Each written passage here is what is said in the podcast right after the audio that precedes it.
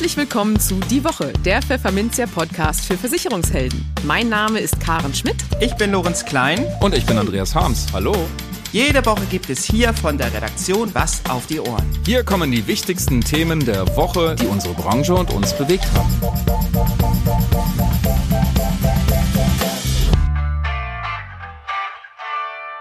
Moin aus Hamburg und herzlich willkommen zu Folge 146 unseres Podcasts. Heute ist Freitag, der 25. August 2023. Und diese Themen haben wir heute für Sie. Wir sprachen mit Michael Bickel, Geschäftsführer von Sachkundegurus, über die Selbstlernplattform, die Finanzdienstleistern dabei hilft, sich auf die Sachkundeprüfung bei der IHK vorzubereiten. In den News der Woche steigen die Gewinne der Vermittlerbetriebe zwar leicht, sind aber trotzdem oft sehr knapp bemessen. Die Versicherungsbranche übt sich in Optimismus, Pflegetage, Geldversicherungen sind stark nachgefragt, werden aber schlechter. Und der BVK beklagt Vermittlerschwund. Wir haben wieder einen Rechtsschutztipp des Monats in Zusammenarbeit mit Milan Jarosch von der DMB Rechtsschutzversicherung für Sie. Und für unser Schwerpunktthema für den Monat August, Ruhestandsplanung, sprachen wir mit Jens Patze von der Helvetia über die Wahl zwischen einem Auszahlplan und lebenslanger Rente. Werbung. Über 130 Aussteller, 100 spannende Fachvorträge und als Starredner – Spitzenpolitiker Dr. Gregor Gysi und Starjournalist Gabor Steingart. Die Hauptstadtmesse der Fondsfinanz ist der Treffpunkt für alle Profis, Einsteiger und Interessierte der Finanz- und Versicherungsbranche. Informieren Sie sich über die neuesten Produkte, aktuelle Branchentrends und unschlagbare Messeangebote. Sichern Sie sich wichtige IDD-Stunden, nutzen Sie die Chance mit Kollegen und Branchengrößen zu netzwerken. Und nehmen Sie am exklusiven Gewinnspiel der Fondsfinanz teil. Hier können Messebesucher ein exklusives Fahrtraining gewinnen. Also, zur Messe kommen, mitmachen und mit etwas Glück Gewinn sichern. Am 8. September im Estrell Hotel Berlin. Jetzt mehr erfahren und kostenfreies Messeticket sichern unter www.hauptstadtmesse.de. Bis bald in Berlin, Ihre Fondsfinanz. Im Gespräch. Die Sachkundeprüfung bei der IHK ist gerade in Sachen Versicherungen nicht ganz ohne. Die Bestehquoten liegen dort mitunter nur bei 60 Prozent. Eine Hilfe kann hier das Angebot der Sachkundegurus sein. Hinter dem Unternehmen von Michael Bickel steht eine Selbstlernplattform, die bei der Prüfungsvorbereitung hilft. Wie das funktioniert, erklärt er jetzt im Gespräch mit unserer Kollegin Karin Schmidt. Hallo Michael Bickel und herzlich willkommen bei uns im Podcast. Hallo liebe Karin, danke für die Einladung. Ja, wir unterhalten uns heute so ein bisschen über ähm, das Angebot deines Unternehmens. Sachkunde-Gurus heißt das. Mhm. Ähm, und wie der Name schon erahnen lässt, begleitet ihr Menschen bei der Sachkundeprüfung. Aber wie sieht das denn genau aus? Was macht ihr da genau? Genau, also der Name lässt das tatsächlich erahnen. Ähm, wir bereiten insbesondere Finanzdienstleister, also Menschen, die wahlweise Finanzanlagenfachleute, Versicherungsfachleute oder Immobiliardarlehensvermittler werden wollen, auf die IHK-Sachkundeprüfungen vor. Das Besondere ist wahrscheinlich, dass das ein reines Selbstlernprogramm ist. Das heißt, es ist ort- und zeitunabhängig. Also die Menschen können, wann sie wollen, lernen wo sie wollen lernen und tatsächlich auch im eigenen Tempo lernen. Also das eben nicht abhängig davon, dass man zu irgendwelchen Terminen muss. Mm, wir haben dazu ein eigenes äh, Selbstlernmanagement gebaut, ähm, also ein eigenes Lernmanagementsystem und ähm, dabei auch darauf geachtet, dass das didaktisch nach den allerneuesten ja, Standards gebaut ist. Also das heißt, dass es äh, leicht konsumierbar ist. In der Regel sind die, wir haben also alle Inhalte in Lektionen aufgeteilt und diese Lektionen sind in der Regel nicht länger als fünf Minuten, weil heute ja auch viele Leute gar nicht mehr in der Lage sind, sich länger auf irgendwas zu konzentrieren. ähm, Stimmt. ja, und deswegen haben wir auch verschiedene Medien. Also es gibt, es gibt Videoclips, es gibt äh, Audios, es gibt Texte, Bilderstrecken, Grafiken, sodass eben auch ein bisschen mediale Abwechslung im Lernen ist. Und es gibt über alle drei Programme verteilt rund 3000, ich sag mal, prüfungsnahe Fragen, mit denen ähm, das Gelernte kontrolliert werden kann. Und das Besondere da, und das ist auch so ein bisschen unser didaktischer, ja, unser didaktischer, wie soll man sagen, Twist, dass jede Frage ist immer mit der Lektion verbunden, auf die sie sich bezieht. Das heißt, wenn du also beim Lernen eine Frage beantwortest, dann kannst du immer unterhalb der Frage direkt auf einen Link klicken, der dich dann sofort per Pop-up zu der Lektion führt, in der nochmal erklärt wird, aus welchem Grund die Antwort hier so ist, wie mhm. sie ist. Mhm. Und wenn dir das nicht reicht, kannst du auch noch direkt unten drunter eine Frage formulieren, die dann bei uns im ähm, Service-Team ankommt und dann auch sofort beantwortet wird. Ah ja, okay. Und wie lange braucht man dann so insgesamt, um das alles zu durch, durchlaufen, sage ich mal?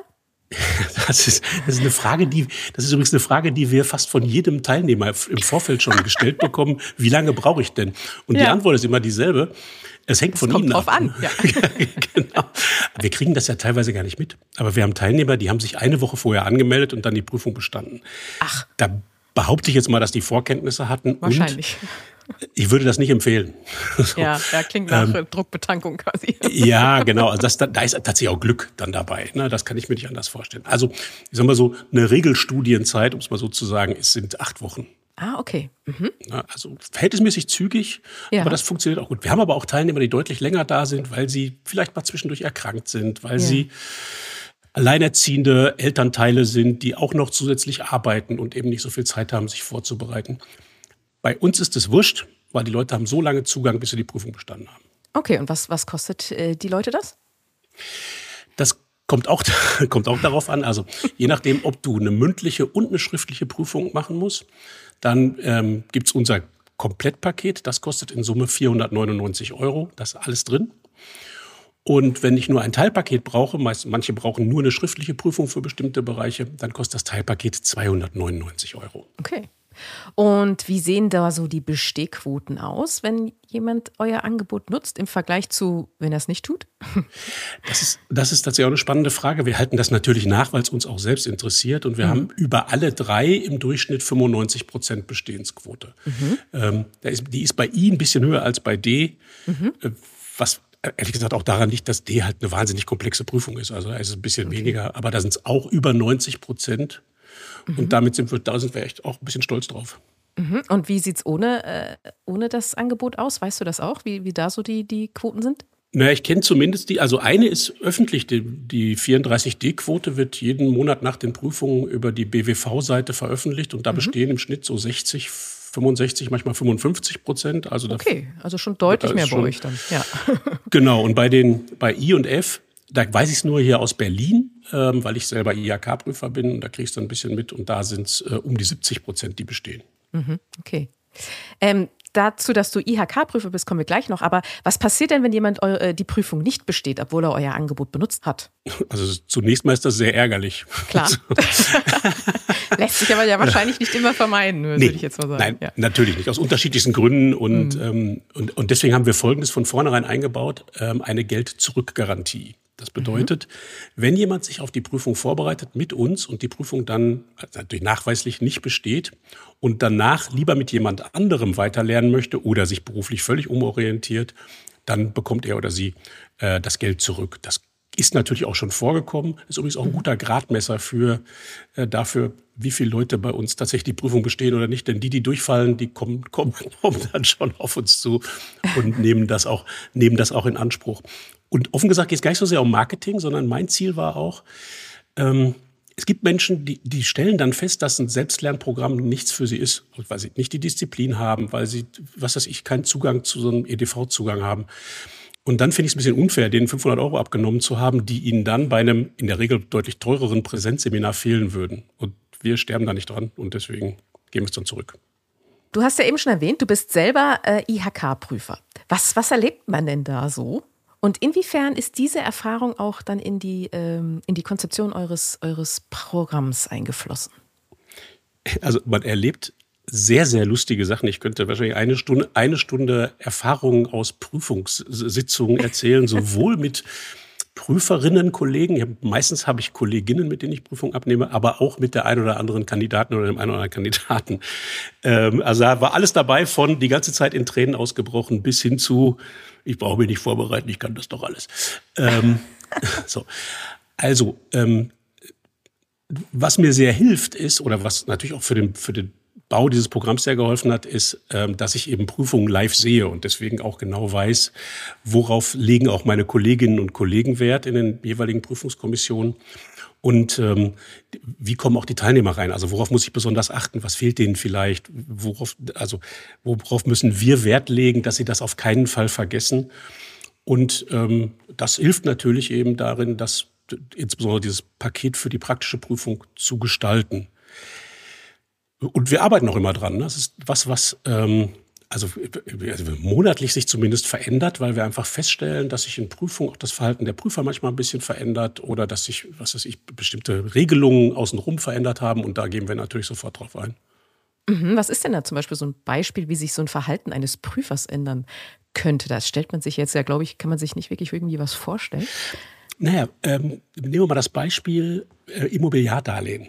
Ähm, die Zinsen sind vor anderthalb Jahren im Baufinanzierungsmarkt vorsichtig gesagt, sportlich angestiegen und zwar relativ schnell.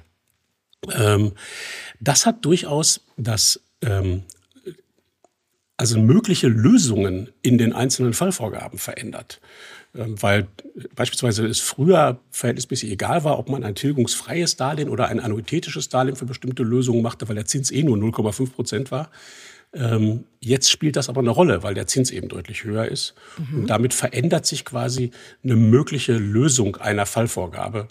Die ist heute anders als vor zwei Jahren. Okay, mhm. stimmt natürlich, ja. Ähm, nun habt ihr ja aber auch ein Angebot für Unternehmen. Was birgt, verbirgt sich denn dahinter? Naja, erstmal eine betriebswirtschaftliche Komponente. Idealerweise, idealerweise haben wir gleich 100 Kunden, das macht es ein Klar. bisschen einfacher. Logisch. ähm, ja, tatsächlich war unsere Idee von vornherein, dass wir natürlich auch mit Corporates zusammenarbeiten, die mehr als einen Prüfling pro Jahr haben und ähm, bisher selbst in die Vorbereitung gegangen sind und denen das Angebot machen, dass sie Sachkundegurus nutzen können, aber eben nicht unter dem Label Sachkundegurus, sondern tatsächlich im eigenen Look and Feel, also mit so einer sogenannten White-Label-Lösung, wo dann eben oben links in der Ecke der Name des Unternehmens steht und natürlich auch die Farben des Unternehmens und die Bilder des Unternehmens und so weiter drin sind. Also man sieht gar nicht mehr, dass man bei Sachkundegurus ist, sondern man ist dann eben bei weiß ich, bei der Allianz oder bei der Deutschen Bank oder sonst irgendwo ähm, und hat auch als Teilnehmer nicht mehr das Gefühl, dass man, äh, dass man jetzt bei einem fremden Unternehmen ist, außer dass ähm, auf einigen Videos eben manchmal ich zu sehen bin oder manchmal eine meiner Redakteurinnen. Nimmt das denn zu, dass Unternehmen da durchaus Schulungsangebote für ihre Mitarbeitenden oder für ihre äh, Geschäftspartner anbieten? Ja, tatsächlich ja. Und das ist ganz interessant. Äh, also ich habe ähm, an vielen Stellen dazu auch schon Vorträge gehalten. Die jedes Unternehmen oder sagen wir andersrum, die Unternehmen haben ja nicht jeder ein eigenes Textverarbeitungssystem, sondern die haben sich in der Regel darauf geeinigt, wahlweise was von Microsoft oder was von Google zu nutzen. Komischerweise ist aber jeder der Meinung, alleine solche Vorbereitungen machen zu können, was tatsächlich verhältnismäßig aufwendig ist und auch eine hohe Maintenance bedarf, ne? weil jetzt, was weiß ich, der Proximus hat sich geändert, die Zinssätze haben sich geändert, irgendeine Beitragsbemessungsgrenze hat sich geändert. Und es ist tatsächlich deutlich schlauer, das zentral jemanden machen zu lassen, losgelöst davon, dass es natürlich auch viel günstiger ist. So, damit marschiere ich von Haus zu Haus und immer mehr Leute hören zu. ja, also ich finde, das, das klingt alles äh, echt interessant. Also wer auch immer sich ähm, von unseren Hörerinnen und Hörern vielleicht doch nochmal auf die Sachkundeprüfung vorbereiten will, könnte ja auf jeden Fall mal vorbeischauen. Wir verlinken dann die, ähm, die Internetseite auch gerne in unseren Show Notes. Aber das soll es jetzt erstmal gewesen sein. Vielen Dank, äh, Michael, für das äh, spannende Gespräch. Liebe Karin, vielen Dank, dass ich dabei sein darf. Die News der Woche. Wie so oft ist es auch bei dieser Studie eine Frage der Betrachtungsweise.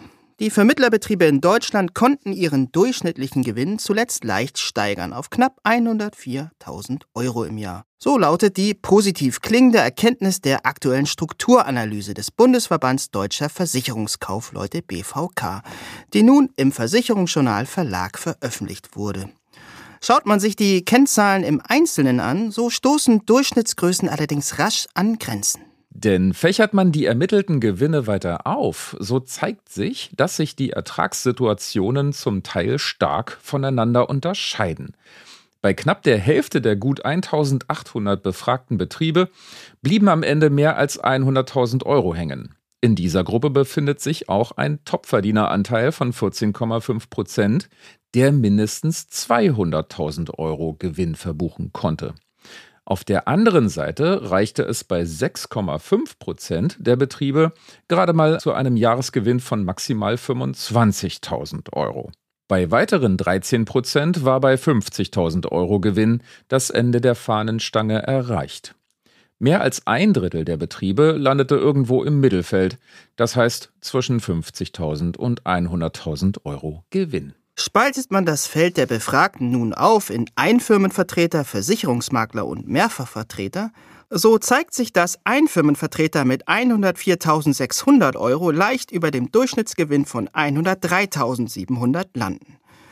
Während Mehrfachvertreter und Makler mit 98.800 Euro und 93.400 Euro deutlich drunter liegen.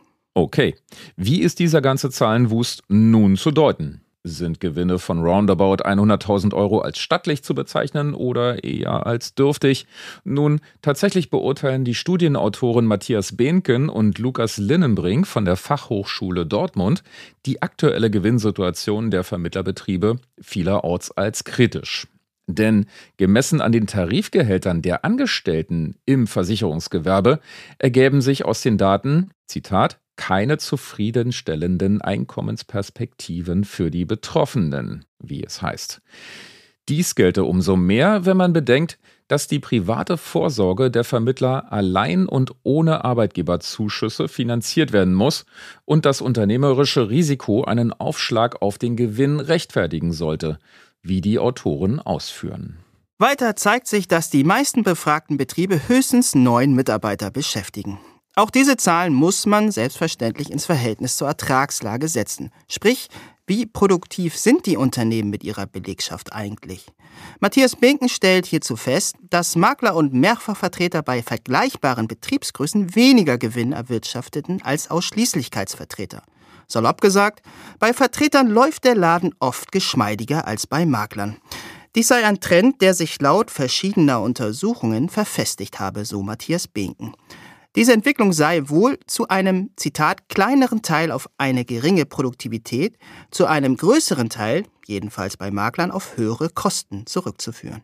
Dazu passt, dass BVK-Präsident Michael Heinz die aktuelle Ausgabe der Strukturanalyse allen Vertriebsführungskräften der Branche als Pflichtlektüre empfiehlt und ihnen, im typischen Heinz-Jargon, die Frage stellt, Zitat, ob diese Führungskräfte unter den Rahmenbedingungen selbst arbeiten wollten, die sie teilweise Vermittlern anbieten. Führungsqualitäten und betriebswirtschaftliche Kompetenz seien von der Vermittlerschaft mehr denn je gefordert, kommentiert Heinz die Resultate der Erhebung.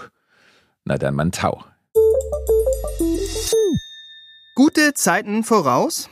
Der Geschäftsklimaindex der Versicherungswirtschaft hat im zweiten Quartal des Jahres spürbar zugelegt. Laut aktuellem IFO-Konjunkturtest stieg er um 13,3 auf 7,7 Punkte. Zur Erklärung, der Wert gibt den Saldo aus Optimisten und Pessimisten an. Erstere haben also wieder die Oberhand gewonnen. Der Hauptgeschäftsführer des Versicherungsverbands GDV, Jörg Asmussen, reagiert erfreut. Zitat, die Unternehmen fassen wieder Mut. Die Inflation sinkt, zudem scheint die Energieversorgung für den Winter sicherer, was die Unsicherheit über die künftige Geschäftsentwicklung nimmt. Deutlich optimistischer äußern sich laut Umfrage insbesondere die Lebensversicherer. Deren Stimmung war zuletzt auf ein historisch niedriges Niveau gefallen. Der Geschäftsklimaindex in der Lebensversicherung stieg nunmehr um 16,3 auf 3,2 Punkte. Der Teilindex zur Geschäftserwartung machte gar einen Sprung um 26,8 auf 42,5 Punkte. Ganz anders die Lage bei den Sachversicherern, denn diese kämpfen aktuell mit stark gestiegenen Entschädigungssummen. Gleichwohl wirken sinkende Inflationsraten auch hier entlastend. Wohl auch deswegen sind die Erwartungen der Schaden- und Unfallversicherer laut GDV für die kommenden Monate deutlich nach oben gegangen. Der entsprechende Teilindex kletterte um 29,1 auf 16,2 Punkte. Der Durchschnitt seit 1999 liegt bei 10,1. Die Meinung zum Geschäftsklima liegt mit 3,3 Punkten jedoch noch unter dem langfristigen Durchschnitt von 9,6. Asmussen dazu. Derzeit kämpfen viele Sachversicherer mit stark gestiegenen Entschädigungsleistungen. Prämienanpassungen können die Lage verbessern, Sie wirken allerdings erst mit Zeitverzögerung.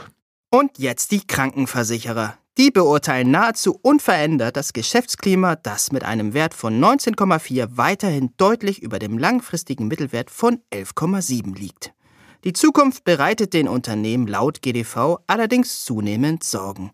Der Teilindex zu den Geschäftserwartungen halbierte sich gegenüber dem Vorquartal auf nunmehr sieben Punkte. Viele Pflegeheime sehen sich gezwungen, die Preise kräftig anzuheben. Wem das Sorge bereitet, der kann sich zum Beispiel mittels Pflegetagegeld oder Pflegerentenversicherung absichern. Und vielleicht sollte jeder einen entsprechenden Abschluss zumindest mal in Erwägung ziehen. Denn trotz der jüngsten Verbesserungen im Pflegeunterstützungs- und Entlastungsgesetz, kurz PUEG, sei die Notwendigkeit einer privaten Pflegeabsicherung größer denn je.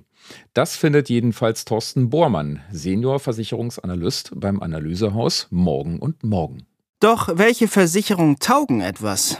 Um Versicherungsvermittler bei der Tarifrecherche zu unterstützen, haben sich Bormann und sein Team auch in diesem Jahr wieder durch den Tarifdschungel gekämpft.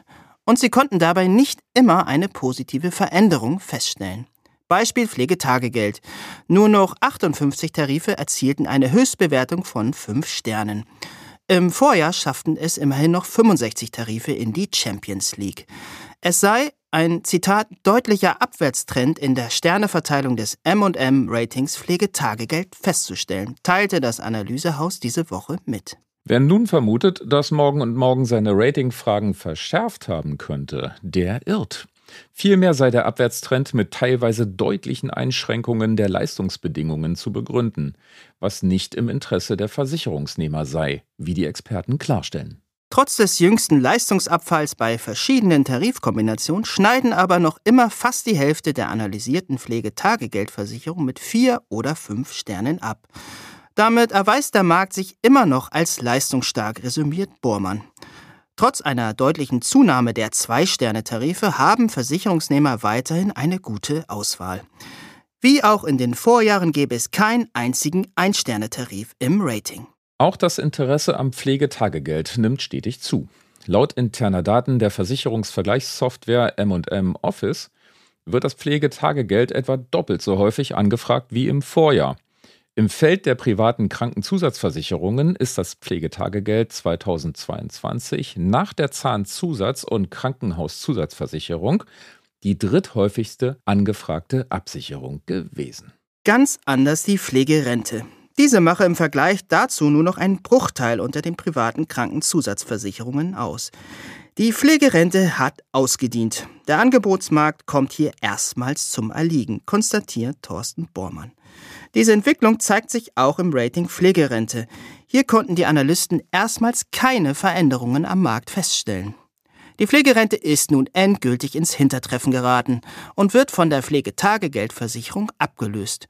Wir erwarten, dass sich dieser Trend in den kommenden Jahren fortsetzen wird, so Bormann. Zumal uns im Pflegetagegeld weiterhin neue Tarife erwarten, wie der Experte zufügt.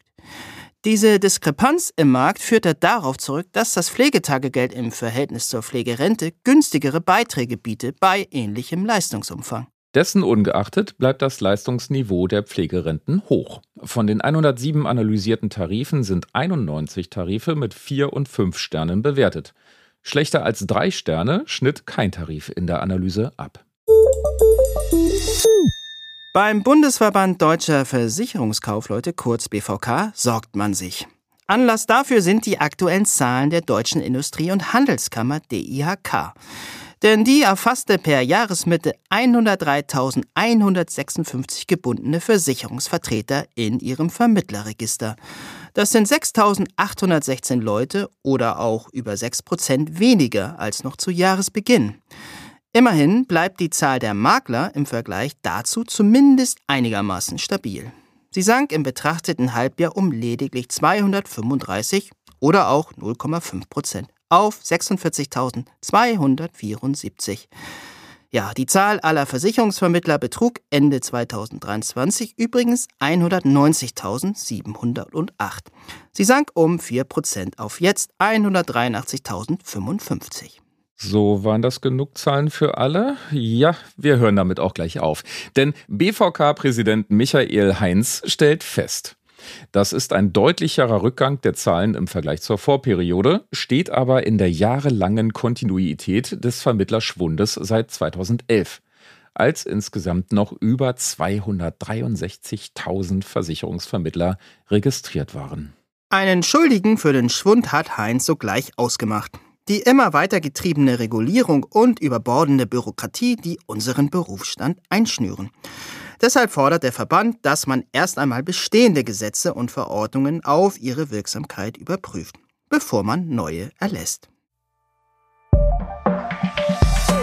Der Rechtsschutztipp des Monats in Kooperation mit DMB Rechtsschutz. Wieder dürfen wir Sie zu einer neuen Folge unseres Formats Der Rechtsschutztipp des Monats begrüßen. Zusammen mit Milan Jarosch, Leiter Vertrieb der DMB Rechtsschutzversicherung, wollen wir Ihnen Trends und Wissenswertes zum Thema Rechtsschutz näher bringen.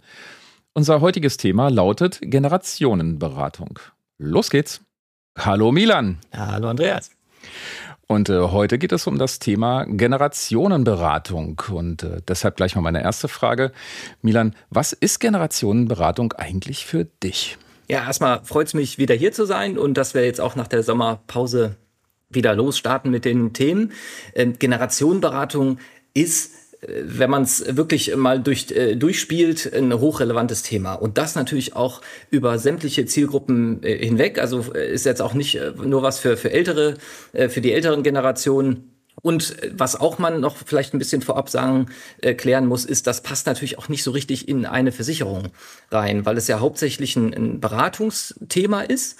Und wenn Versicherung, dann aus meiner Sicht auch so in die Rechtsschutzsparte, weil da ja sowieso, äh, das hatten wir ja auch in den letzten Monaten schon das ein oder andere Mal angesprochen, äh, weil ja die Rechtsschutzsparte eh von vielen Serviceleistungen äh, geprägt ist und man ja auch versuchen möchte, irgendwie erster Ansprechpartner für alle Fragen im juristischen Bereich zu sein. Und da ähm, haben wir das auch so direkt ein bisschen eingeordnet. Und ähm, zu deiner Frage, also Generationenberatung, ähm, also ich weiß noch, ich habe damals vor ein paar Jahren mal die Ausbildung bei der IHK gemacht zum Generationenberater.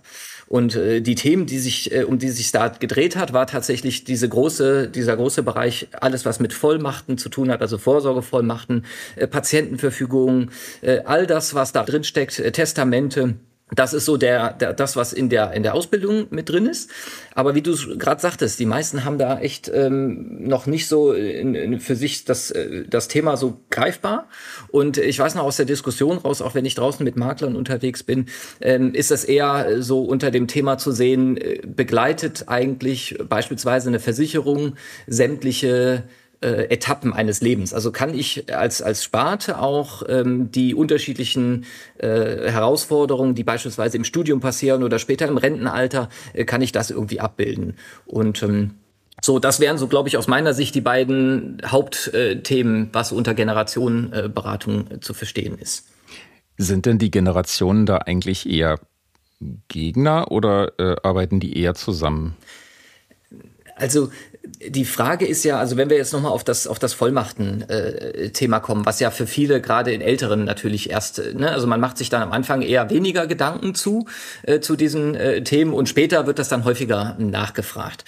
Und ähm, also ich weiß noch, ich habe das damals, als ich noch im operativen äh, direkt quasi Geschäft unterwegs war und also auch direkt äh, Kunden beraten habe, habe ich nach der Ausbildung ähm, Notfallordner erstellen lassen, also wirklich so mit meinem Branding und allem, was dazugehört mhm. und habe diese Themen mit allen meinen Kunden, ich habe das also angeboten, habe gesagt, okay, sollen wir uns diese Sachen mal genauer anschauen und habe das teilweise auch wirklich gemeinsam erarbeitet. Also immer nur natürlich von der als, Externe, ist ja kein, ich kann das ja nur nur mitbegleiten, die und und für Fragen irgendwie zur Verfügung stehen. Aber da hat man wirklich gemerkt, dass eine ganz enge Bindung äh, da reinkommt. Und das ist auch wirklich generationübergreifend gewesen. Weil, ähm, also man muss sich das mal vorstellen, also die meisten wissen das ja gar nicht. Also wenn ich das Thema äh, äh, Patientenverfügung mal nehme als Beispiel. Mhm. Da ist es ja so, ähm, ich nehme mal, das haben die auch, äh, war auch ein Praxisbeispiel aus der Ausbildung damals raus, dass sie gesagt haben, also stellt man sich mal vor, man hat ein, ein 18-jähriges äh, Kind zu Hause und das wohnt auch noch zu Hause und geht dann irgendwie Samstagabend in die Disco und verunfallt äh, auf dem Rückweg irgendwann und muss ins Krankenhaus gebracht werden. Die Eltern sind ganz aufgelöst, äh, kommen ins Krankenhaus, fragen, was ist mit meiner Tochter los? Und der Arzt sagt, sorry, es gibt äh, Schweigepflicht, äh, das Kind ist 18, wo ist die Patientenverfügung? Ohne Verfügung Verfügung gibt es keine Info. Und äh, damit merkt man, das ist nicht nur ein Thema, was für eine Generation wichtig ist, sondern da ist also wirklich für jeden äh, gibt's da Dinge, die man äh, mitbegleiten sollte man kann gar nicht früh genug damit anfangen, oder? Definitiv. Also ich habe wirklich also angefangen, wirklich ganz junge Familien äh, bis hin dann auch ins, ins, ins hohe Alter, wo natürlich auch dann so Sachen drin sind wie, äh, also man muss das ja auch wirklich sinnvoll vorbereiten. Also Generationenberatung hat ja auch ein bisschen immer was damit zu tun, äh, vererben und äh, verschenken. Also wie gehe ich eigentlich im Zweifel auch mit, mit Unternehmen um, äh, was passiert dann oder mit, mit Erbschaften, was passiert mit Immobilien. Wie, also da gibt's ganz, ganz viel Unwissenheit Und Unklarheit. Und da kann natürlich auch ein Versicherungsmakler echt punkten, wenn er da gut aufgestellt ist, äh, fachlich auch äh, ähm, sauber argumentieren kann. Und um jetzt so ein bisschen die Brücke zu, der, zu der Versicherungssparte gerne. äh, äh, zu Rechtsschutz wieder äh, zu finden, da ist es ja so, dass wir zum Beispiel das ähm, mit einem Vorsorgeassistenten, äh, Testamentassistenten so lösen, dass es quasi einen, einen durchstrukturierten Prozess gibt, wo der Kunde seine eigenen Informationen, also das wird dann wunderbar abgefragt, da gibt es eine wichtig schöne Journey zu, zu sagen, also wird durchbegleitet vom Anfang bis zum Ende, ähm, so dass das nachher auch rechtssicher ist, dass es auch akzeptiert wird, dass es sauber ist. Man muss ja immer so ein paar Sachen wissen, also ein Testament zum Beispiel muss handschriftlich sein, das kann ich also nicht am Computer getippt haben und nur unterschreiben, dann gilt es nicht. Und also da sind schon ein paar Sachen, die sind da echt äh, wichtig und zu beachten. Und das ist was, wo wir als, als Rechtsschutzsparte und also wir auch bei uns im Unternehmen natürlich einen ganz großen Wert drauf legen, äh, dass wir das sauber begleiten, weil das natürlich A, spätere Diskussionen und Probleme vermeidet und natürlich auch ganz viel Ärger und, und, und Unsicherheit und, das, und, und Probleme. Und das ähm, ist ja genau das Ansinnen, zu versuchen, äh, das äh, gerade bei solchen speziellen Themen und Sachen, die jetzt vielleicht auch nicht alltäglich sind, das äh, zu unterstützen und bestmöglich mitzubegleiten. Wenn ich das jetzt richtig verstehe, ich erkenne da jetzt gar keinen Schadenfall. Ne? Also ihr tretet ja gar nicht so richtig als Versicherer auf, sondern als eher als Dienstleister, oder? Ja, also das ist auch was, wo sich aus meiner Sicht gerade die Rechtsschutzsparte hin entwickelt und auch hin entwickeln, weiterentwickeln muss, mhm. ist also äh, gar nicht mehr so eine, so eine strikte Trennung, so ARB, also Deckungsinhalte und Serviceleistungen, sondern dass man wirklich versucht, sich, ich sage das immer wieder, so als, als, als vollumfängliches Rechtsökosystem zu etablieren. Also zu sagen, also ich brauche da, ne, ich, ich muss in allen Bereichen, wo es irgendwie juristische Relevanz hat, muss ich den Kunden begleiten, um A, dafür zu sorgen, dass man auch erkennt, wie wichtig und wie wertvoll so eine Sparte ist. Also äh, das ist bei, bei Hausrat und bei Wohngebäude weiß das jeder. So ähm, Haftpflicht in der Regel auch, aber Rechtsschutz ist ja wird ja immer so ein bisschen immer noch als Nebensparte angesehen und naja nice to have.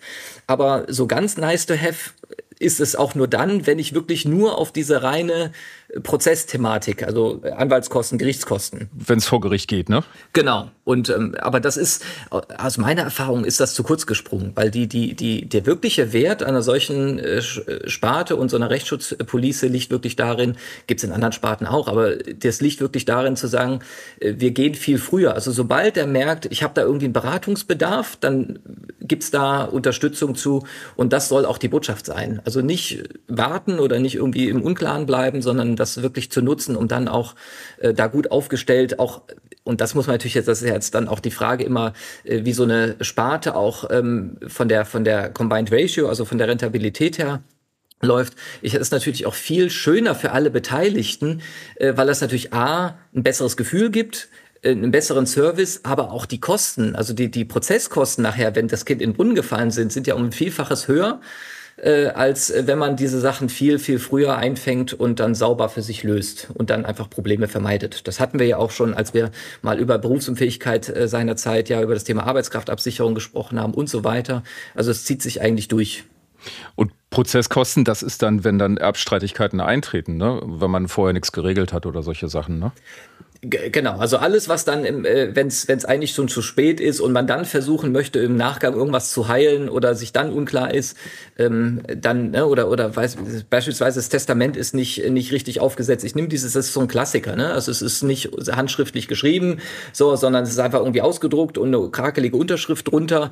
Äh, dann hat man die Diskussion und dann sagt der, das eine Kind sagt dann, aber es sollte doch so und der andere sagt so und das kann man nicht nur, dass das Kosten verursacht, sondern es kann ja auch ganze, äh, ich sag mal, Familienbande auch stören oder zerstören, äh, wenn man da Unklarheit hat. Und von daher ist da ähm, aus, aus meiner Sicht ist das für alle Beteiligten sinnvoll. Es ist für den, der es ähm, der im Zweifel die Vollmacht ausstellt oder die Verfügung oder das Testament, ist es schöner und auch nachher für die Beteiligten ist es doch viel einfacher, äh, wenn man dann sagt, okay, da ist ein ganz klares, äh, ganz klare äh, Linie und ein Vorgehen, was vorgegeben ist und das ist auch der Wunsch und der wird auch dann so durchgesetzt. Und deswegen, er sagt, über alle Generationen hinweg, es ist für alle Bereiche wichtig und relevant. Und das, wenn ich eine, eine Botschaft mitgeben kann, dann wirklich, also für jeden, der sagt, also ah, ich habe eine Rechtsschutzversicherung, dann nutzen sie das, dann, dann nutzt das. Und wenn nicht, dann kann man sich durchaus auch die Gedanken machen, äh, lohnt sich nicht dann vielleicht doch äh, die Prämie für eine Rechtsschutzpolice, weil, und das muss man auch wissen, wenn ich jetzt zum Notar gehe und das lass das quasi äh, vom Notar machen, ist das in der Regel deutlich teurer. Und ich habe natürlich auch das Problem, ich habe es ja nur einmal, ein Stand. Und wenn sich dann irgendwann über die Jahre was verändert, muss ich es ja jedes Mal wieder neu machen. Und das ist auch eine gute Lösung, die wir jetzt auch ähm, in der Rechtsschutzsparte oder bei uns auch äh, umgesetzt haben. Ich kann das immer anpassen. An jede neue Situation, an jede Veränderung äh, gehe ich einfach wieder rein in das System. Ich habe also so einen Login-Bereich und, und geht das wieder durch und ändere das halt ab. Und bleib immer auf dem neuesten Stand. Und das gibt auch ein gutes Gefühl. Das denke ich mal auch, mein lieber Milan. Du hast wieder eine Menge Licht ins Dunkel gebracht. Ich danke dir dafür und äh, freue mich schon auf das nächste Gespräch. Gerne. Vielen, vielen Dank. Alles Gute. Bis bald. Das Schwerpunktthema. Wer in den Ruhestand geht, hat die Wahl. Entweder das Vorsorgevermögen von einem Versicherer lebenslang verrenten lassen oder sich feste Beträge auszahlen lassen, solange wie das Geld reicht. Die Helvetia ist eines jener Häuser, die beide Varianten anbieten. Weshalb wir bei Jens Patze nachfragen, was von beidem besser nachgefragt wird und wo die Haken und Ösen liegen. Patze ist Produktmanager und zugleich Referent an der Helvetia Leben Akademie. Er kennt sich also definitiv aus. Hallo Herr Patze, herzlich willkommen bei uns im Podcast. Hallo Herr Harms, äh, vielen Dank für die Einladung. Gerne, Herr Patze. Darf ich mal fragen, wann Sie in Rente gehen? Äh, zu spät. Eigentlich lag die Planung auf mein Alter 35, jetzt bin ich 47, also ein bisschen drüber. Äh, ja, und der Gesetzgeber sagt halt irgendwas mit 67, das heißt, ich glaube 2044 irgendwas in der Richtung war es, glaube ich. Das heißt, Sie haben noch 20 Jahre Zeit, ich habe noch 19 Jahre Zeit. Es ist ja sehr stark in die Diskussion gekommen, ob man dann mit Eintritt in die Rente sich das Vermögen von einem Versicherer lebenslang verrenten lässt, sogenannte Leibrente, oder ob man ein Vermögen nimmt und sich daraus was auszahlen lässt über einen sogenannten Auszahlplan ohne lebenslange Garantie. Helvetia hat ja dann, ich muss jetzt den Hörer mal ein bisschen abholen, die Clevesto-Tarifserie mit dem sogenannten Payplan ausgestattet. Da kann man dann also, wenn man in Rente geht, sich Teile des Guthabens auszahlen lassen als Auszahlplan. Möchten Sie das noch mal ein bisschen weiter erklären, wie das genau läuft? Äh, kann ich gern machen. Also natürlich stehen wir als äh, Versicherer generell auch hinter der Rentenlösung, aber natürlich immer in Zeiten, wo halt dann die Renten vielleicht auch für die Kunden, also aus Sicht des Kunden irgendwo unattraktiver werden, äh, muss man natürlich auch von Versichererseite schauen, okay, wie kann man dem Kunden entgegenkommen oder einfach attraktive Lösungen äh, weiterhin anbieten. Und äh, tatsächlich ist es ja genau eigentlich genau die zwei Seiten der Medaille, die es halt gibt. Einmal auf der einen Seite die lebenslange Rentenzahlung, die, wo der Versicherer, Versicherer verspricht, ich zahle dir unabhängig, ob du 120 wirst oder nur 90, bis an dein Lebensende zahle ich dir entsprechend äh, deine Rente. Er geht damit sozusagen auch ein gewisses Risiko ein, weil natürlich irgendwelche Statistiken liegen dahinter und äh, sag mal, er muss damit rechnen, dass ein paar Leute halt länger leben äh, und insbesondere die, die die Rente nehmen, werden auch länger leben. Das hat die Statistik auf jeden Fall gezeigt. Und ähm, sagen wir mal, die andere Seite ist, er hat natürlich nur ein gewisses Kapital, was am Anfang für die Verrentung zur Verfügung steht. Und das muss er halt dann irgendwie verteilen, statistisch. Und das muss dann halt ausreichen, immer in der Gesamtkollektivbetrachtung. So, und die andere Seite der Medaille ist einfach zu sagen, okay, ich löse mich eigentlich aus dem Kollektiv raus, indem ich halt sage, okay, ich bin mein eigener Rentenminister und kümmere mich selbst um die monatlichen Auszahlungen, äh, kann also mir persönliche Rentenerhöhungen verpassen. Ich kann die Rentenhöhe generell äh, erstmal pauschal festlegen, muss nur damit leben, dass unter Umständen, das ist quasi dann die Kehrseite, ja niemand hinter mir steht, der verspricht, bis an dein Lebensende äh, reicht auch das Geld. Dafür bin ich eben dann auch selbst verantwortlich. Und das ist dann halt der Auszahlplan. Und dann gibt es natürlich dann dazwischen diverse äh, Mischformen, die man halt entsprechend anbieten kann, um halt da so ein Mittelding halt zu machen. Genauso wie man sagt, okay, von 100 Prozent Aktien bis 100 Prozent äh, Sicherungsvermögen gibt es auch Mischungen. Äh, genauso gibt es das da auch eben in der Rentenphase, wo man halt sagen kann, okay, man kann eben mit dem Payplan äh, sagen, okay, man schiebt äh, die, den Rentenbeginn ein bisschen nach hinten, äh, um halt Vorteile daraus zu ziehen, oder man kombiniert einfach einen Teil lebenslange Rente mit einem Auszahlplan. Und das hat der Vorteil einfach, die Clevesto-Produktlinien äh, bieten halt entsprechend immer alle Möglichkeiten. Das heißt, der Kunde ist erstmal äh, sozusagen nicht, nicht gebunden und völlig flexibel. Hm. Haben Sie sich denn, und jetzt kommen wir wieder auf die Eingangsfrage zurück, haben Sie sich denn schon entschieden, was Sie machen werden in 20 Jahren? Äh, tatsächlich, äh, wenn ich 20 äh, Jahre in die Zukunft gucken könnte, dann wäre ich wahrscheinlich schon ein reicher Mann oder zumindest perspektivisch, weil dann könnte ich natürlich 100 Prozent die richtigen Entscheidungen treffen. Und das ist natürlich eben genau das. Das kann man eben tatsächlich nicht 20 Jahre in die Zukunft. Es gibt so eine gewisse Tendenz, die liegt tatsächlich eher in Richtung Auszahlplan. Das hängt aber einfach damit zusammen, dass so der Glaube daran, dass die Zinswelt sich langfristig wieder in Bereiche von 5, 6 Prozent äh, bewegt, äh, wie wir es vielleicht vor äh, 10, 15 Jahren hatten. Das halte ich persönlich aktuell in der aktuellen Finanzierungssituation der Länder, also nicht nur der Bundesländer, sondern von Europa oder auch weltweit, äh, sagen wir, für sehr unwahrscheinlich, dass das äh, sagen wir mal, wirklich in diese Bereiche irgendwann wieder langfristig zurückgeht. Also das heißt, äh, sagen wir mal, schon über dann 10, 20 Jahre wieder gesprochen halt. Und da ist halt dann immer der Auszahlplan quasi die Alternative, weil da bin ich ja, wie gesagt, mein eigener Rentenminister, kann bestimmen, wie das Kapital angelegt ist. Das kann auch ein Teil Aktien sein und damit kann ich, sagen wir mal, mit einer relativen Sicherheit eben auch äh, quasi eine höhere Rendite erzielen äh, und damit auch eine höhere Auszahlung. Ähm, aber Sie haben schon einen der Vorteile genannt, wenn man das Geld in Aktien liegen lässt und den Auszahlplan nimmt, äh, höhere Renditen sind möglich. Mhm. Ähm, warum hat man das bei Ihnen in Ihrem Haus auf 87 Jahre gedeckelt? Also Payplan, spätestens mit 87 Jahren muss man dann die lebenslange Rente nehmen oder das Restgeld, richtig? Nein, ist tatsächlich nur eine Option. Also äh, okay. wir müssen es tatsächlich ja irgendwie illustrieren mit unseren äh, Online-Rechnern und auch der Rechner muss natürlich äh, einen Vorschlag machen, wie viel ist denn die passende Entnahme, um halt da ein konservatives Modell halt zu fahren. Das ist ja der Payplan, ist ja nichts anderes als eine konservative Berechnung, wie viel kann ich entnehmen damit mit 87 sogar noch so viel da wäre, dass ich 87 konventionell verrente und die gleiche Auszahlung weiter erhalte. Also quasi äh, sehr, äh, ich sag mal, eine langweilige Annahme. Also das heißt, der, der Größteil der Anfragen, die wir bekommen, ist allerdings eher anders. Das heißt, die sagen eher, äh, gib mir Betrag X und schau mal, wie lange das reicht. Und dann entscheide ich, ob dieses reicht bis 90 oder so äh, mir persönlich als mein eigener Rentenminister ausreicht. Das ist die Großzahl Anfang.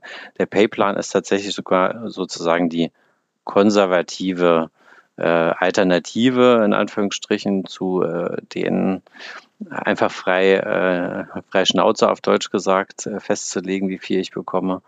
Und äh, damit äh, ja, also nur eine Beispielrechnung und dementsprechend ist auch diese Verrentung mit 87 eben auch immer nur ein Beispiel. Also der Auszahlplan kann genauso bis zum Lebensende weiterlaufen, weil ich kann ja unseren Rentenbeginn beliebig oft nach hinten hinausschieben und das heißt, im Zweifel läuft halt der Vertrag dann bis zum Lebensende, wenn ich das möchte. Und auch als Auszahlplan weiter. Äh, ich bin halt nicht darauf angewiesen, auf jeden Fall die Verrentung äh, zu nehmen. Jetzt ist ja mit 87 Jahren die statistische Restlebenszeit eigentlich äh, null, oder? äh, nur äh, tatsächlich aus meinetwegen heutiger Sicht für einen meinetwegen 47-Jährigen, äh, da wird es dann da oben in der Richtung schon ein bisschen eng. Äh, aber, aber tatsächlich äh, für eine Person, die 87 Jahre alt geworden ist, wenn man da in die Statistiken reinguckt, da ist tatsächlich die Lebenserwartung eher wieder Richtung 95. Also wer, wenn man 87 geschafft hat, dann ist die Wahrscheinlichkeit ziemlich hoch, dass man eben auch äh, 95 äh, dann schafft oder sogar eben darüber hinaus. Also das heißt, äh, weil halt eben viele Erkrankungen sozusagen sich vorher schon erledigt haben in der, in der Sterbetafel sozusagen und äh, der Rest, der dann halt eben noch lebt, der hat halt äh, eine sehr gute Konstitution und hat dementsprechend auch Potenzial noch nach oben.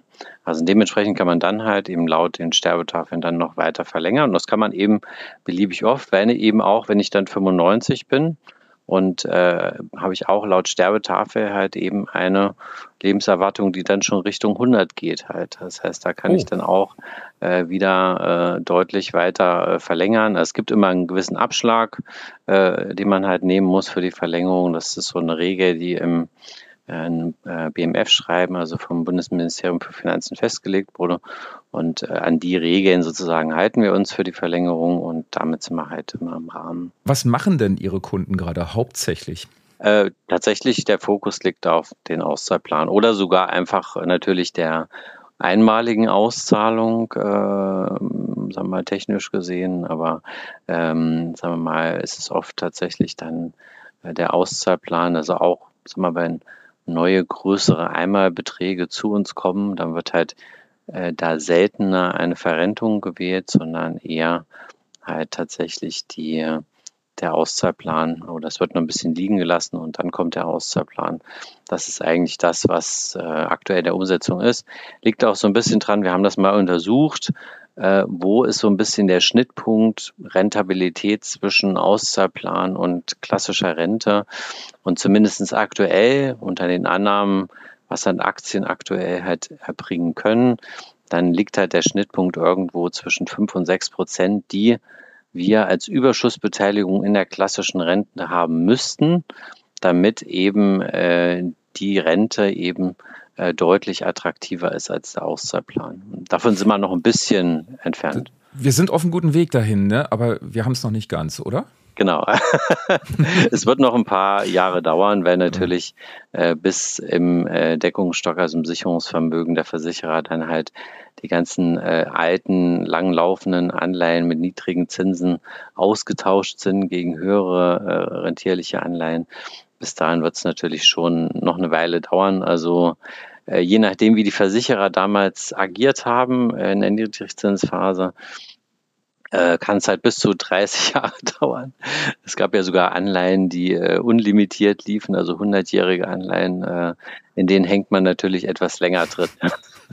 Ja, Herr Patze, bis dahin sind wir schon in Rente und äh, brauchen uns darüber keine Gedanken mehr zu machen, richtig? Richtig, genau. genau so ist es. Ja, Herr Patze, nun haben wir ja auch die Deutschen und ihre Steuern, das ist immer ein wichtiges Thema. Ähm, welche Unterschiede gibt es da bei Auszahlplänen und EGA, also lebenslanger Rente? Ja, tatsächlich äh, gibt es da schon äh, wesentliche Unterschiede, weil die lebenslange Rente eben ähm, sagen wir, ein bisschen mehr steuerlich begünstigt ist, weil alle Erträge, die ich halt in der Ansparphase erzielt habe, eben dann bei der Verrentung quasi glattgestellt werden und nur die Erträge der Rentenphase über den sogenannten Ertragsanteil versteuert werden. Das ist so ein pauschaler Anteil, abhängig von der Lebenserwartung. Äh, der halt statistisch irgendwann mal festgelegt wurde vom äh, Bundesfinanzministerium. Ob der gut berechnet ist, darüber kann man sich streiten, denn äh, um kein Geheimnis zu verraten, in dem Ertragsanteil steht, steckt eine Verzinsung von sechs Prozent drin und dann kann man sich mal überlegen, wie gerecht der her, ne? äh, sein kann. Genau, richtig. Das heißt, der ist nicht total gerecht, aber sorgt halt auf jeden Fall für eine relativ geringe äh, Versteuerung der Auszahlung. Also das heißt, man braucht schon äh, sehr hohe Renten, äh, ja, wenn jetzt einer keine weiteren Einkünfte hätte, braucht man schon 40, 50.000 Euro äh, Einkünfte aus einer Rente, um tatsächlich da in die Steuerpflicht halt irgendwie reinzulaufen. Schon mal eine Ansage, ne? Genau. Ich meine, in Verbindung mit einer gesetzlichen Rente, also wenn man da schon was hat, dann ist es natürlich schon eher, aber so grundsätzlich in einer reinen äh, separaten Betrachtung ist es halt deutlich niedriger. Und da ist der Auszahlplan auf der einen Seite zwar gerechter, weil tatsächlich beim Auszahlplan wird einfach exakt das besteuert, was an Erträgen drin ist. Also gute Nachricht für Pessimisten. Habe ich keine Gewinne gemacht, zahle ich auch keine Steuern.